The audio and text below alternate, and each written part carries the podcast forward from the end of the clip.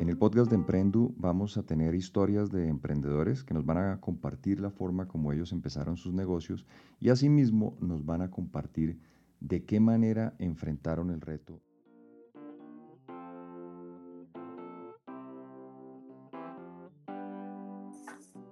Hola Juan, buenas tardes. Hola Rafa, ¿cómo va? Muy bien, muy bien, muchas gracias Juan. Bueno, estamos con Juan Carlos Pava. Eh, Juan Carlos es, es, un emprendedor muy interesante. Recientemente sacó un nuevo emprendimiento que se llama Tu App. Y, lo más interesante eh, desde mi punto de vista de Juan es que Juan fue por muchos años el presidente de McDonald's en Colombia y se mandó en este emprendimiento como siempre lo hemos hablado en este podcast, buena parte de, nuestra intención es hacerle ver a la gente cómo vencer sus miedos y cómo, y cómo volverse emprendedor. Entonces, Juan, ¿por qué no nos cuenta cómo fue la historia para que usted se volviera emprendedor?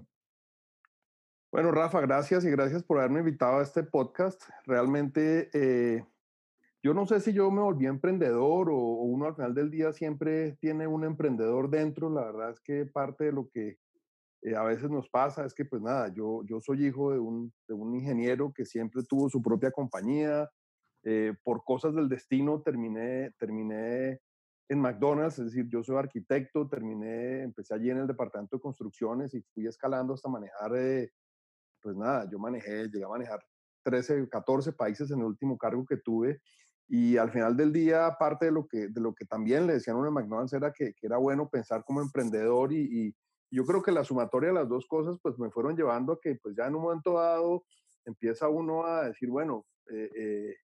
¿cuándo voy a hacer una cosa que, que realmente sea mía y, y, y, realmente sea un emprendimiento como tal? Y una cosa se fue dando tras la otra. A mí, pues, decir, mucha gente se sorprende cuando dice, mira, a mí, yo me fui de McDonald's por, porque, porque realmente quería, quería emprender y quería hacer esto. Evidentemente, pues ya, ya no, era ningún, no era ningún junior, es decir, eh, eh, emprender a los 48 años, pues a veces la gente dice, pero pues este tipo se enloqueció y teniendo esas posiciones con todos los perks y las cosas maravillosas que tienen, a veces, es decir, mucha gente me tildaba de loco y, bueno, eso, eso, eso no necesariamente es malo, pero realmente yo creo que eso fue, una, fue, fue una evolución natural. También debo aceptarle que muchas de las cosas que hoy en día aplico y mucho de lo que soy y de la forma como pienso, me imagino que incluso también en temas muy personales, tiene que ver con toda esa preparación que uno recibe en esas grandes compañías, que es una preparación estupenda. Entonces, digamos que yo no lo veo como un rompimiento, sino como una evolución al final del día, también de un interés muy personal de, de, de, de ser emprendedor, ¿no? De tener, mis, de tener mis propias cosas. Yo, yo creo que, tal vez sí creo que hay una cosa que a los emprendedores nos, nos identifica y es una, un problemita con, con el concepto de la autoridad entonces uno como que no le gusta mucho que lo manden y, y, uno siempre tiene ese sueño, a veces un poco infantil porque uno siempre tiene jefes, llámense clientes, llámense socios mayoritarios, llámense juntas directivas, pero uno como que siempre quiere tener ese, ese sentimiento de libertad, que creo que la libertad está más asociada finalmente con el hecho muy íntimo de pensar que uno está haciendo lo que quiere a tener que reportarle a alguien, ¿no? Sabe que esa constante, digamos, en, en, las entrevistas que hemos estado teniendo, siempre se da, o sea, el, el, gran motivador, pues hasta el momento, es la libertad. O sea, ni siquiera se habla de factores económicos, ni se, sino que lo que hemos ido encontrando es que el emprendimiento es un tema de la búsqueda de la libertad. Curioso, ¿no? Interesante, pues. Sí, pero fíjese que ahorita que, que estaba yo pensando en responder eh, a su pregunta, eh, eh, asociaba el tema de la libertad más con con, con, lo que le digo de buscar lo que uno quiere hacer a, a, a, no, a no tener que reportarle a alguien, ¿no? Es decir, uno como que la primera asociación, que hace es, no, es que yo no quiero jefes, lo cual pues ya digamos que a la, a la, la edad que nosotros tenemos entendemos que pues tenemos muchos tipos de jefes eh, eh, eh, y lo asocio más es como ese tema de, oiga, realmente yo, yo en este momento estoy haciendo lo que yo quiero, lo que yo siento, y eso al final del día genera un sentimiento de libertad que, porque pues es decir, cuando usted está eh, en la mayoría de, la, de, las horas de su día laboral, eh, eh, haciendo lo que usted quiere, esas asociaciones con conceptos de autoridad y eso creo que pasan a un segundo plano, así como pasan a un segundo plano los problemas, porque son problemas que usted está escogiendo y, todo bien. Sí. Juan, ¿y cómo surgió la idea de tu app?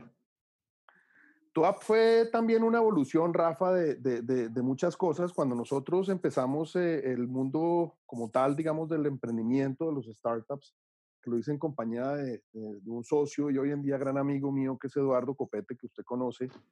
Eh, nosotros empezamos con, con, un cuento de un supermercado en línea que se llamaba Más Bien. En el desarrollo del supermercado en línea nos dimos cuenta que había una gran oportunidad en el mundo, digamos, de la logística y de la distribución y que en el, en el ejercicio de yo eh, sacar un mercado del centro de distribución a, donde un cliente final había una cantidad, digamos, de, de, huella que ese camión dejaba, en donde realmente uno, uno podía ser mucho más eficiente si vendía otras cosas y a otro tipo de cliente. Eh, eh, en las oficinas de Emprendo de la 82, yo no sé si usted está consciente que uno por las mañanas ve una cantidad de camiones enfrente de los restaurantes uno que reparte tomates, otro que reparte cebollas, otro que reparte Coca-Cola, otro que reparte hielo, cuando realmente si fuéramos un poquito más conscientes ecológicamente hablando y económicamente hablando, pues de pronto en un camión y en una sola en un solo viaje usted puede llevar todo eso. Entonces eso surgió, eh, eso, eso fue evolucionando a, un tema en el, mundo de más bien decir, oiga, tengamos una línea institucional y después empezamos a mirar que, que en el mundo de las tiendas había una cantidad de, oportunidades por la forma en la que se configuró el mundo de las tiendas, lleno, lleno de una cantidad de exclusividades de zonas y exclusividades de marca, que tal vez a través de la digitalización y de una operación logística más eficiente, eh, se podían hacer más, más eh, efectivas y más, generar más valor para toda la cadena. Es así como nace tu app, que es un mayorista de tiendas en donde básicamente lo que nosotros estamos haciendo es eh, generando más valor a través de la cadena, tanto para el fabricante como para el cliente final, porque todo esto a través, apoyado a través de la tecnología, lo que pues, nos está permitiendo hacer es mucho, es, una operación mucho más efectiva tanto en costos como en tiempo y eso pues se lo, pasamos un poquito a todos los jugadores del, partido. Entonces, nada, es un poco el ejercicio del, del mundo del emprendimiento. Una de las cosas que es clara en el mundo del emprendimiento es que usted sabe por dónde empieza, pero nunca sabe por dónde termina y uno tiene que estar, uno tiene que enamorarse del concepto de ser emprendedor y no necesariamente de la idea que está, que está implementando, porque, porque en, el, en el quehacer mismo del, del, de los proyectos y de las compañías nacen otras ideas que uno también tiene que estar abierto a, a, a mirar y a contemplar y eventualmente pues hacer, ¿no? A ejecutar. Interesante. Bien una entrevista que le hicieron, que le hicieron a usted tal vez del CESA un concepto muy interesante. Usted decía que todo el mundo debería pensar como emprendedor, que incluso los empleados deberían pensar y todo el mundo debería comportarse todo el tiempo como emprendedor. Chévere, buen, muy buen concepto. Juan, ¿y, ¿y, cómo se fundió ese emprendimiento? Esa pregunta la hacemos porque es que mucha gente sueña con su emprendimiento, pero, pero como que no es, no siempre cree que tiene que tener unos capitales gigantes detrás o siempre cree que los capitales los tiene que tener a título personal. Esta es una buena pregunta, Rafa. Realmente nosotros cuando fundamos más bien, digamos que el, emprendimiento de donde surgió tu app, hicimos una, un par de, una, ronda de capital y después unas rondas de capital subsecuentes en donde, en donde algunos de los fundadores invertimos algo de capital, pero la gran mayoría de capital venía de, de terceros, bien sea de, de familiares, amigos o de algunos inversionistas profesionales. Digamos que hay, hay un ecosistema de emprendimiento naciente en Colombia y, hay mucha, hay cierto apetito por invertir en este tipo de, compañías. Entonces, pues digamos que eso está, eso está más o menos inventado. Yo no sé, obviamente, en estos tiempos de, de COVID, cómo vaya a terminar ahora rehaciéndose ese juego y esa, esa, esa, esos, esos patrones de, inversión, pero realmente nosotros lo hicimos con plata afuera, hicimos esas rondas de inversión. Eh, conseguimos muy fácilmente el primer capital y luego fuimos pues completando en la medida que íbamos necesitando. Así que eh, no se necesita mucha plata, no se necesita conocer mucha gente rica, si algunos, eh, y, nada, hay que tener una, una muy buena idea, hay que tener un muy buen equipo. Esas son las dos cosas en las que la gente apuesta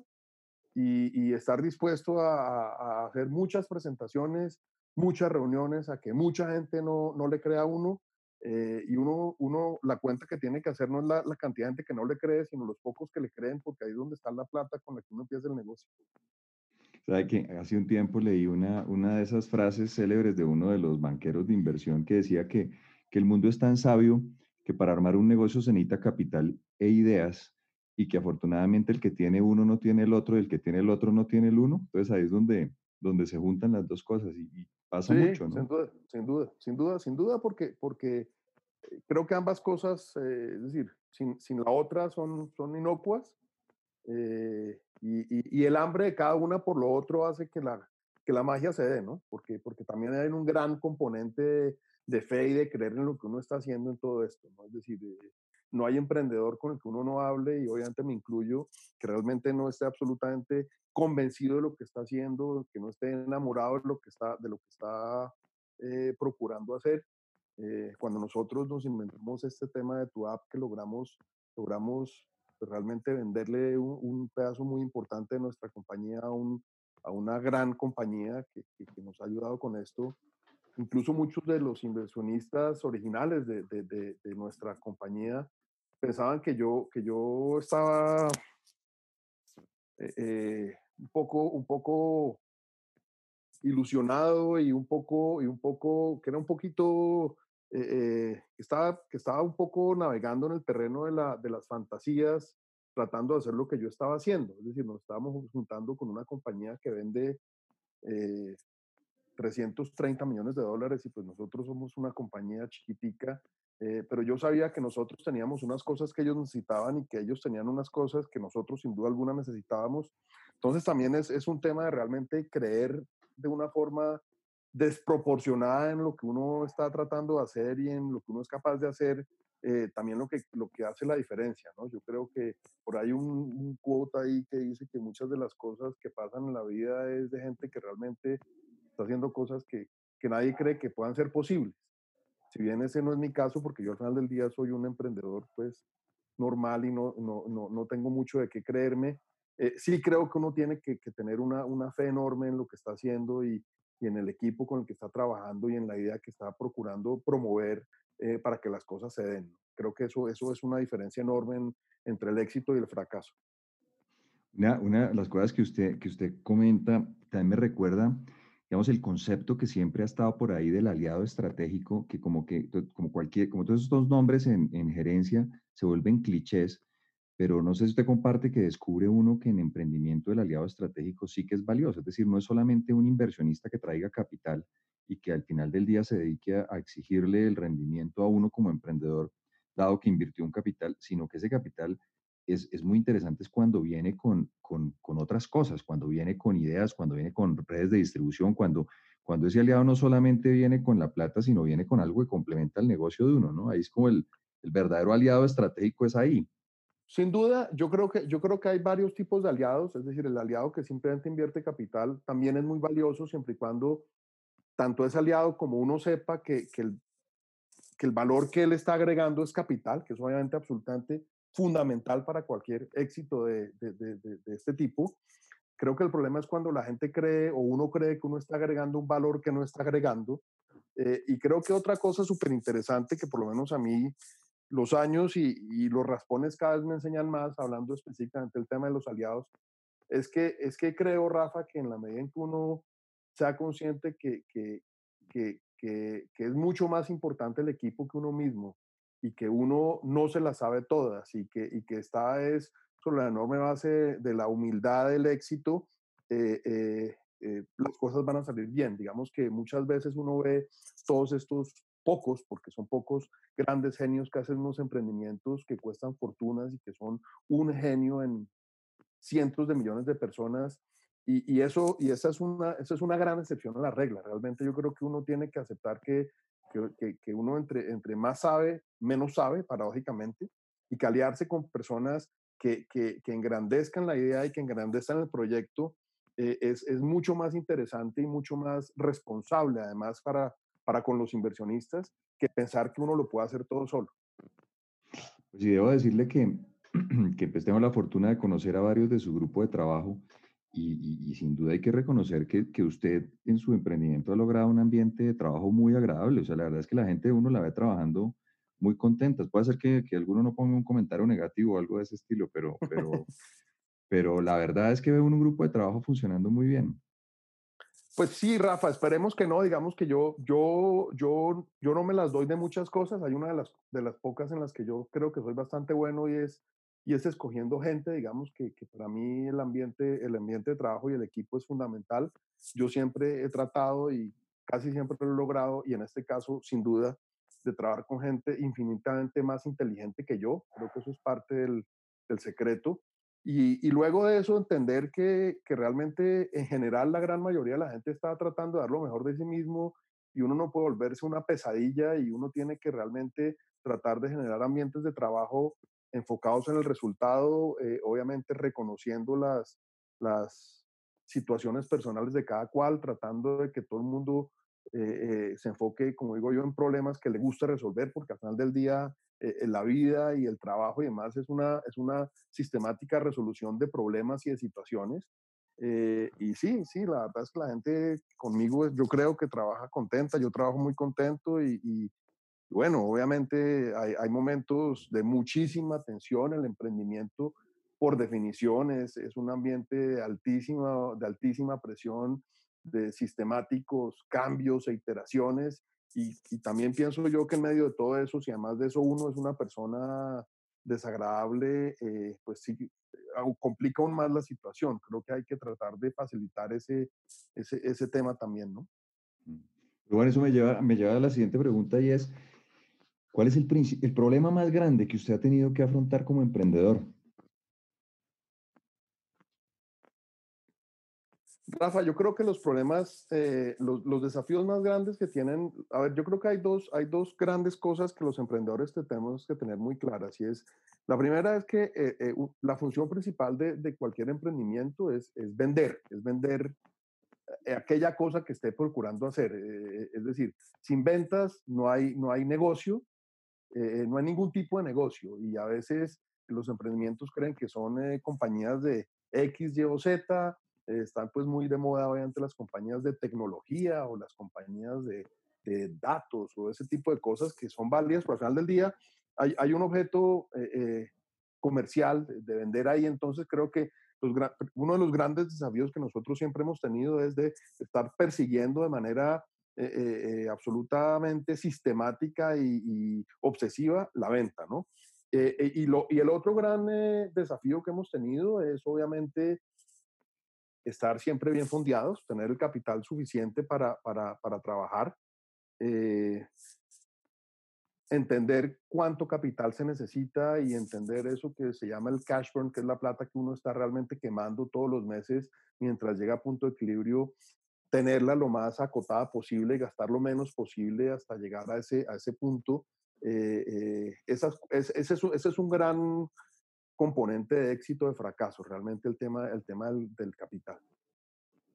Ari, si usted pudiera, como en la película a Volver al Futuro, usted devolverse en el tiempo y llegar a hablarle a, a Juan Carlos Pava, el, el, presidente de McDonald's que estaba pensando en, en emprender, ¿usted qué le diría? ¿Usted, ¿Usted, cuál sería el consejo, mejor dicho?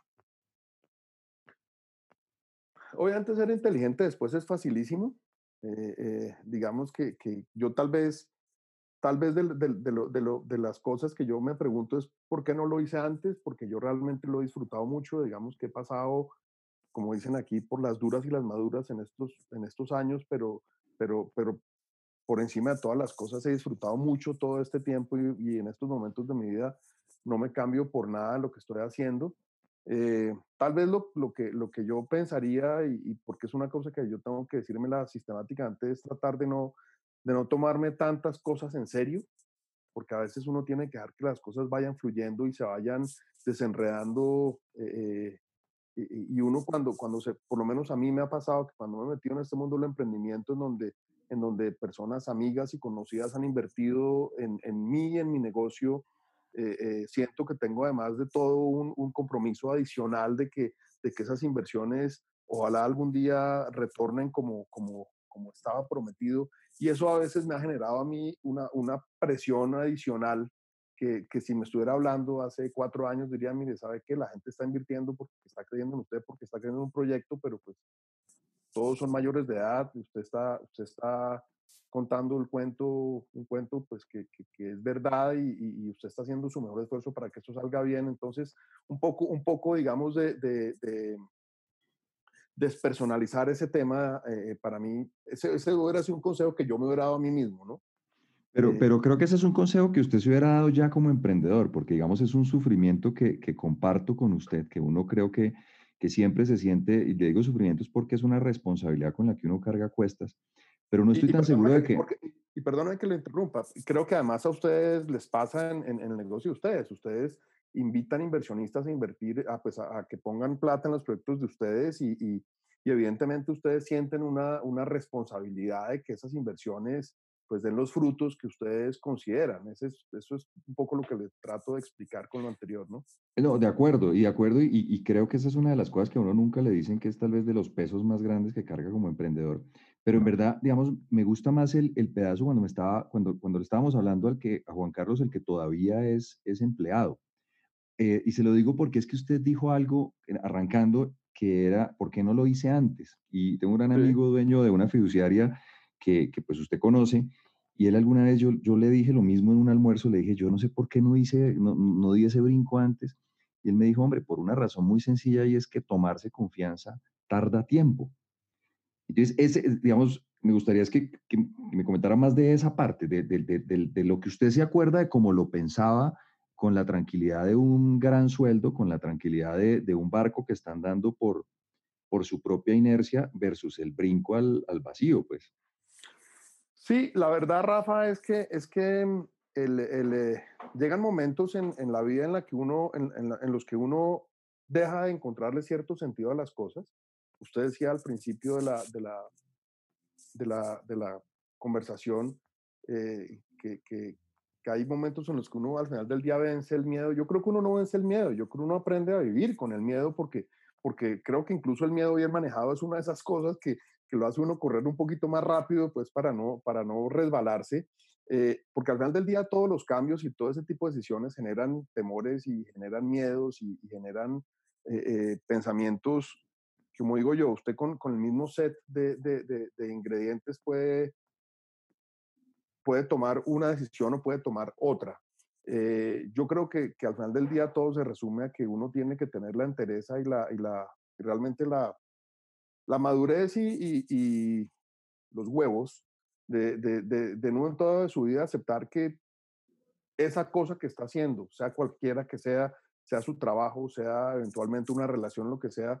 si eso, si eso ya carece de sentido, pues uno también tiene que tomar la decisión de decir, bueno, pues yo me muevo, ¿no? Y, y, y, nuevamente, yo hoy en día, varios años después de haber tomado esa decisión, lo único que digo es, ¿por qué no la tomé antes? Es porque lo he disfrutado mucho. Ahora, también debo aceptar como lo dije también en un momento dado, que, que una cosa sigue la otra y que, y que las cosas también pasan en su momento y que, y que muy seguramente muchos de, de, los aprendizajes y de las cosas que hoy, hoy en día estoy eh, utilizando, pues también se dieron gracias a, a esos años de, de, empleado, ¿no? Yo creo que, yo creo que yo no me, yo no me, no me, como digo, no me arrepiento, tal vez es la única pregunta que me haría, oiga, ¿y por qué no lo hizo antes si está pasando también? Pero también, pues es, pasa cuando tiene que pasar, ¿no? Claro, me gustó mucho el, el, concepto suyo y me pareció muy al lugar para, para estos tiempos, que uno en realidad no vence el miedo, sino que aprende a vivir con el miedo. Buena, buen consejo en tiempos de, de COVID, Juan. Muchas gracias. No, además, además fíjese, Rafa, que es que a todos nosotros, sobre todo hombre latino, eh, eh, educado en colegio de hombres, pues nos enseñaron a ser machos y yo creo que uno también tiene que entender que uno está lleno de una cantidad de debilidades y de, sentimientos que yo creo que lo que, tal vez yo creo que la magia está en, en aceptarlos, en interiorizarlos y, en, en moverse con ellos y tal vez a veces incluso utilizarlos a, a favor y no en contra, porque uno lo que quisiera es no sentir miedo, eh, eh, eh, y, y, no, pues hay, que, hay cosas que dan mucho miedo y, y hay, que, hay, que, hay, que, hay que torearlo, hay que, hay, que, hay que sin duda alguna dar la vuelta a la cosa. Juan, muchísimas gracias de verdad. Qué, qué, qué, qué agradable entrevista y como siempre, qué agradable poder charlar un rato con usted. Bueno, no, Rafa, muchas gracias por invitarme y, y me encantó hablar con usted como siempre también, muy, muy querido. Gracias, Juan.